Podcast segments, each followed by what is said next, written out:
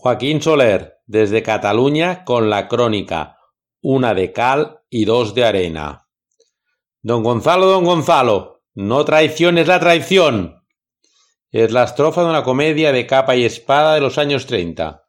Un espadachín de lance alquilaba su espada al mejor postor, cambiando de bando, saltando y corriendo de un lado al otro de la escena, traicionando a los amigos y aliándose con todos los enemigos. Íñigo Rejón quería presentar lista en la circunscripción de Barcelona, pero sin coalición con Equo necesitaba recoger unas cinco mil firmas, el 1% del censo electoral. Solo contaba con el candidato, Raimundo Viejo. Contactó con la agencia de colocación de recursos humanos que tiene Joan Josep Nuet. Este le consiguió los avales colocando en la lista electoral a sus compromisarios. Buscó el cabeza de lista y fue rellenando los diferentes huecos. Volví a crear otra candidatura soberanista como estuvo haciendo en las elecciones municipales. Juan Antonio Geraldes se había presentado por San Boy de Llobregat en una coalición con la CUP, que no obtuvo representación es un militante independentista y ahora se ha reciclado a la socialdemocracia del nuevo partido de Más País. No hay teoría revolucionaria sin práctica revolucionaria y viceversa.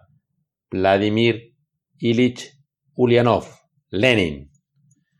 Hay espacio político para la izquierda transformadora, plural y reformista, pero no para la izquierda de diseño.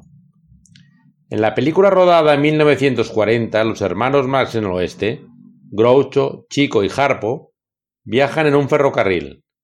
Corren de un lado al otro por los vagones, pasean por la cubierta y van desmontando todos los vagones para poder alimentar con leña la caldera de la locomotora. Mientras Groucho va gritando ¡Más madera! ¡Más madera! ¡Es la guerra! No necesitamos más país. Lo que sí necesitamos es un país mejor, más justo y más digno, al que puedan aspirar todos los ciudadanos.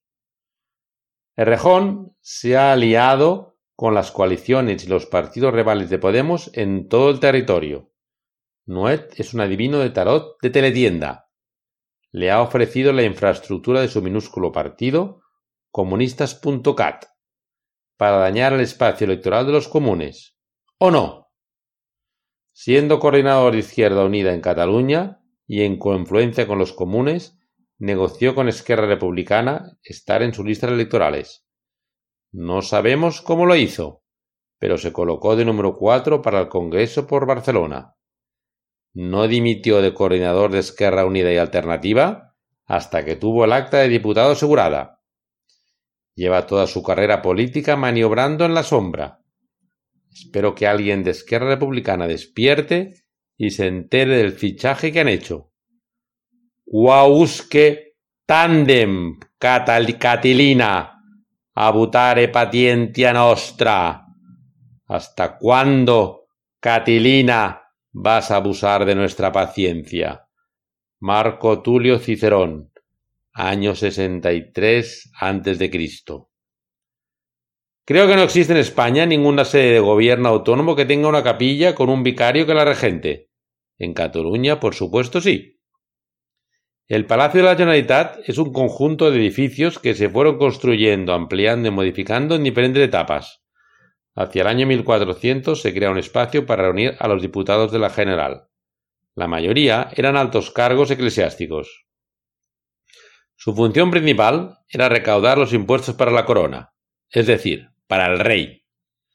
Entre las múltiples dependencias hay una iglesia, denominada la Capilla de San Jordi, construida hacia el año 1430, para el uso de los diputados y de los presidentes de la General.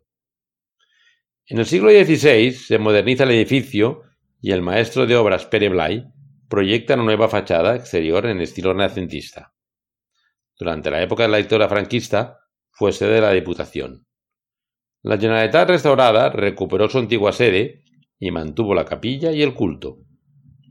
El anterior prior fue nombrado por Josep Tarradellas en el año 1977 Desde esa fecha han cambiado mucho las cosas. En agosto se jubiló el antiguo prior y el presidente vicario de la Generalitat, Quim Torra, decidió nombrar uno nuevo. Para seguir la tradición de lo general, una autoridad civil nombraba a un cargo eclesiástico. Nosotros también tenemos nuestro peor con pedigrí. Se llama Josep María Turull, primo del exconseller. Se dedica al culto dentro del recinto civil del palacio. Presta un gran servicio de atención espiritual y de acompañamiento en la toma de decisiones del presidente y de sus consellers en estos momentos tan difíciles.